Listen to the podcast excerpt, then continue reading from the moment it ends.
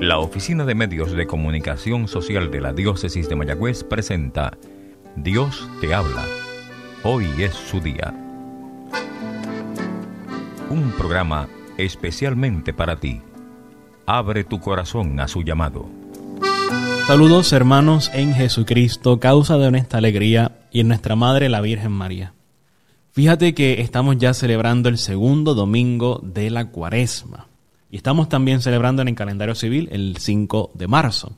Así que ya estamos en el tercer mes de este año. Quedan nueve para acabar el año. O sea, el año va corriendo muy rápido. Estamos en la época de los exámenes parciales. Así que aprovechamos para encomendar a todos esos estudiantes que se encuentran ahí, que ya pasaron los exámenes o están a punto de imbuirse en este examen de, de mitad de semestre. Hermanos, según estamos en la mitad del semestre académico, pues también nos vamos acercando, acercando todavía no, pero vamos por ahí cerquita de la mitad de la cuaresma. Esto va muy rápido, ciertamente. Y conviene que examinemos cómo estamos viviendo ese plan de oración, de ayuno, de penitencia que ya habíamos establecido al inicio de esta cuaresma. Y fíjate que llevamos ya una semana viviendo este plan, una semana de configuración, una semana luchando contra el pecado y luchando por ser un poquito más santos. Pues yo creo que conviene hacer un examen de conciencia y examinar precisamente cómo hemos estado viviendo esta semana, cómo hemos ido avanzando, cómo hemos ido luchando, o qué has dejado de luchar, porque también puede ser otro punto. ¿Cómo has vivido la abstinencia? ¿Has practicado el ayuno un poco más seguido? ¿O ¿Has procurado que los viernes sean días de auténtica penitencia? Todos los viernes son penitencia, son días de penitencia, pero particularmente durante la cuaresma debería ser aún más o te estás quedando solamente con los mínimos? Son preguntas que hacemos para poder examinar cómo estamos viviendo esta cuaresma de cara al Señor. Fíjate que la semana pasada se nos presentaba el Evangelio de las Tentaciones. De seguro lo recuerdas muy bien. El Señor era tentado en el desierto por el demonio. Y ese Evangelio pues siempre cae dentro del primer domingo de la cuaresma. El segundo domingo de la cuaresma la iglesia nos presenta la transfiguración del Señor. Evangelio sumamente hermoso y lleno de esperanza. Ver al Señor transfigurado, glorioso, dice el texto que con sus vestimentas y su cara resplandecientes, mostrándoles un lapso, digamos, un pequeño preámbulo de la gloria que ellos iban a experimentar en el cielo. Y esto para animarles, y eso siempre pasa también el segundo domingo de la cuaresma. Tenemos siempre el mismo evangelio. Por eso la cuaresma es un volver al fundamento, volver a la base. Porque cuando la iglesia mantiene los mismos evangelios, digamos que durante todas las cuaresmas, es para recordarnos que la cuaresma no tiene que ser un momento específico y exclusivo para hacer la oración, el ayuno y la penitencia, sino que es un momento para examinar cómo durante todo el año hemos estado viviendo la oración, el ayuno y la penitencia, y si nos hemos descuidado, volver a retomarlo, volver a reavivarlo. Pues bien, queridos hermanos, como saben, estamos en el ciclo A, que comprendemos el Evangelio de Mateo. Así que hoy vamos a escuchar la transfiguración del Señor, pero desde la perspectiva de Mateo. Y eso compete el capítulo 17, versículos 1 al 9. Y dice así, Jesús tomó a Pedro, a Santiago y a su hermano Juan, y los llevó aparte, a un monte elevado. Allí se transfiguró en presencia de ellos su rostro resplandecía como el sol y sus vestiduras se volvieron blancas como la luz. De pronto se les aparecieron Moisés y Elías hablando con Jesús. Pedro dijo a Jesús, Qué bien estamos aquí. Si quieres, levantaré aquí mismo tres carpas, una para ti, otra para Moisés y otra para Elías. Todavía estaba hablando cuando una nube luminosa los cubrió con su sombra y se oyó una voz que decía desde la nube, Este es mi Hijo, muy querido, en quien tengo puesta mi predilección. Escúchenlo. Al oír esto los discípulos cayeron con el rostro en tierra llenos de temor. Jesús se acercó a ellos y tocándolos les dijo, Levántense, no tengan miedo. Cuando alzaron los ojos no vieron a nadie más que a Jesús solo. Mientras bajaban del monte, Jesús les ordenó, no hablen a nadie de esta visión hasta que el Hijo del Hombre resucite de entre los muertos. Palabra del Señor, gloria a ti, Señor Jesús.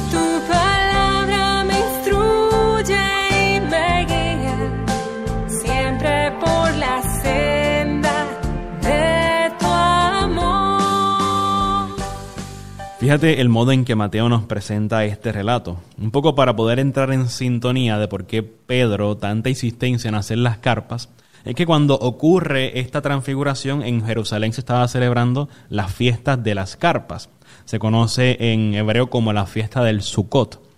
Es una de las tres fiestas que conllevaban que todos los judíos tenían que peregrinar a Jerusalén. Era una de las tres fiestas peregrinas. Y en ella ellos rememoraban, primero agradecían la cosecha porque era una fiesta que coincidía con, el recogido, con el acabe de la cosecha. Pero también, y por lo tanto ofrecían las primicias de esa cosecha. Pero también ellos recordaban a ese pueblo que estuvo durante 40 años peregrinando en el desierto, que precisamente estuvieron acampando durante todo ese tiempo hasta que llegaron a la tierra prometida. Así que también pues aprovechan para agradecer la bondad de Dios que les fue guiando hacia la tierra prometida. Por ahí es que sale entonces Pedro con la idea de hacer tres chozas, porque se supone que ellos estuvieran acampando en chozas en torno a la ciudad santa de Jerusalén, y muy probable lo estarían haciendo con el Señor porque eran muy buenos judíos. Pero fíjate lo que está pasando. Lo primero, el Señor se lleva a tres, no se lleva a los doce, se lleva a los tres más cercanos. Y fíjate que estamos también en el capítulo 17, o sea que ya hemos pasado la mitad del Evangelio de Mateo, por lo tanto se va acercando el momento de la pasión de Cristo. Y es como si Cristo les presentara su transfiguración para animarles, para levantarles la esperanza. Ya el Señor les ha anunciado que tiene que morir. Ellos como que no lo entienden muy bien todavía, pero el Señor quiere darles ánimo y por eso también lo separa a ellos tres que van a ser las columnas de la iglesia, Pedro, Santiago y Juan, las columnas sobre las columnas, podríamos decir, se los lleva aparte y se transfigura frente a ellos. Pero fíjate, además de llevarse a estos tres, también los lleva a un monte elevado. Es importante los detalles del Evangelio, a un monte elevado. Y recordarás que, como te he contado en otras ocasiones, el monte representa el lugar del encuentro de, con Dios, porque es el lugar en el cual se une el cielo con la tierra, el monte elevado. Así que el Señor va a la montaña, va al lugar de la presencia de Dios. Y allí se transfigura, es decir, cambia físicamente, se transfigura, cambia su figura en presencia de los tres apóstoles. Y dice el texto que su rostro resplandecía como el sol, o sea que era blanco, una luz fuerte, su rostro, y sus vestiduras se volvieron blancas como la luz.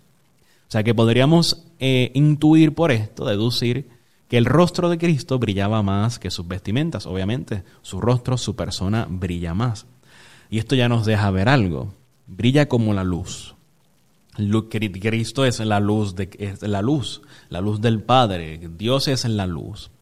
Luz que resplandece, luz que ilumina. Me hace recordar cuando vamos a veces conduciendo de noche y, y parece que el cristal está limpio, ¿verdad? Hasta que de momento aparece un vehículo en sentido contrario con luces, luces largas, e ilumina el cristal y tú, atrás que la luz como que no te deja ver muy bien, lo poco que ves del cristal te das cuenta de que el cristal está sucio, tiene unos cuantos puntos sucios y hay que limpiarlo para poder ver mejor. Eso es lo primero que el Señor hace con nosotros. Cuando Él nos llama a su presencia, irradia su luz sobre nosotros. Y esa luz, más que dejarnos ciegos, lo que quiere es iluminar nuestra vida para que podamos descubrir cuáles son los puntos que tenemos que erradicar, que tenemos que limpiar, que tenemos que purificar. Es bien importante. No estamos llamados a ir en la tiniebla, no, no, no. Estamos llamados a dejarnos iluminar por la luz, iluminar por la gracia. Y esa gracia y esa luz de Cristo siempre te va a señalar qué tienes que mejorar en ti.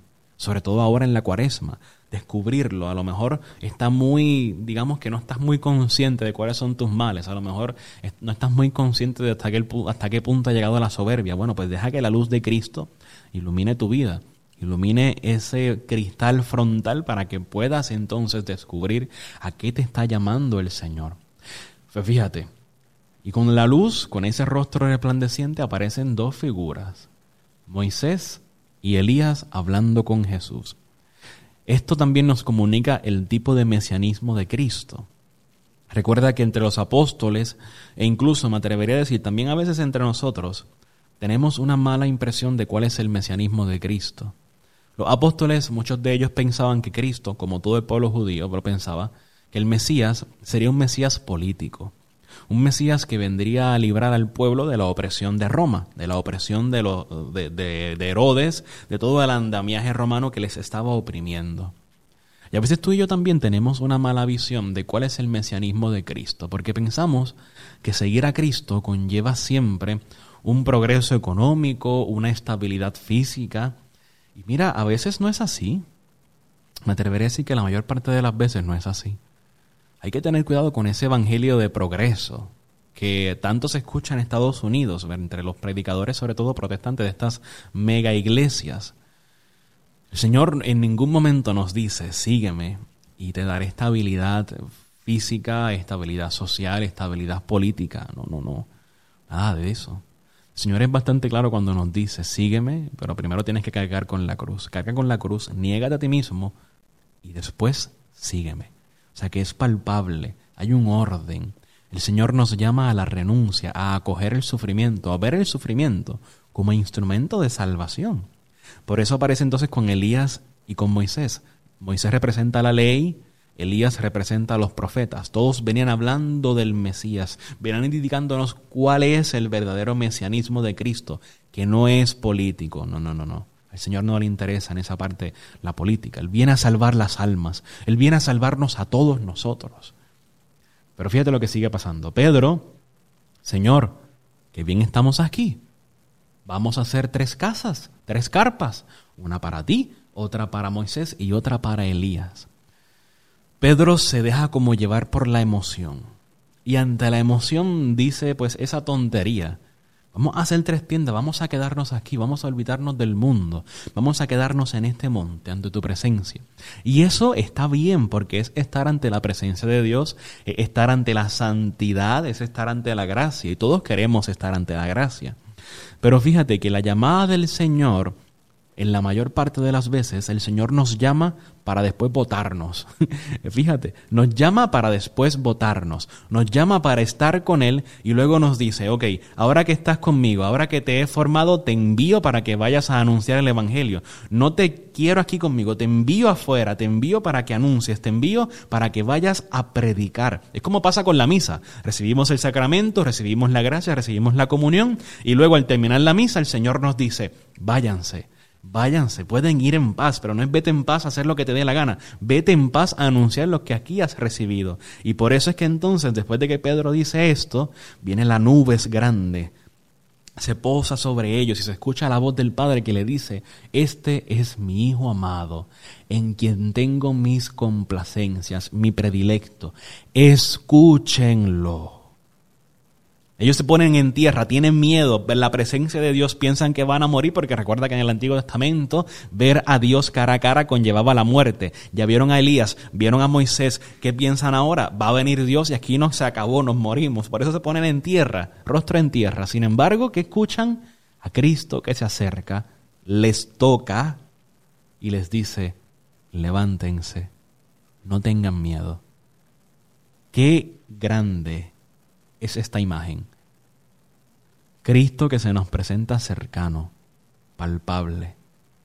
Ya Dios no está escondido en el arca de la alianza, no es una figura tenebrosa que si la vemos morimos.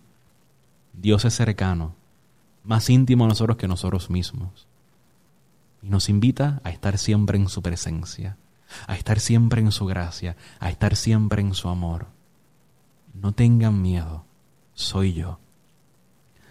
La gracia de Cristo siempre se presenta sobre nosotros, siempre se posa en nuestra vida. No tengas miedo cuando el Señor venga a tu presencia, venga a tu vida, venga a cegarte con tu luz y a enseñarte lo que tienes que cambiar. Siempre es tiempo de gracia. Él no quiere tu muerte, Él quiere transfigurarte a ti en su imagen y semejanza.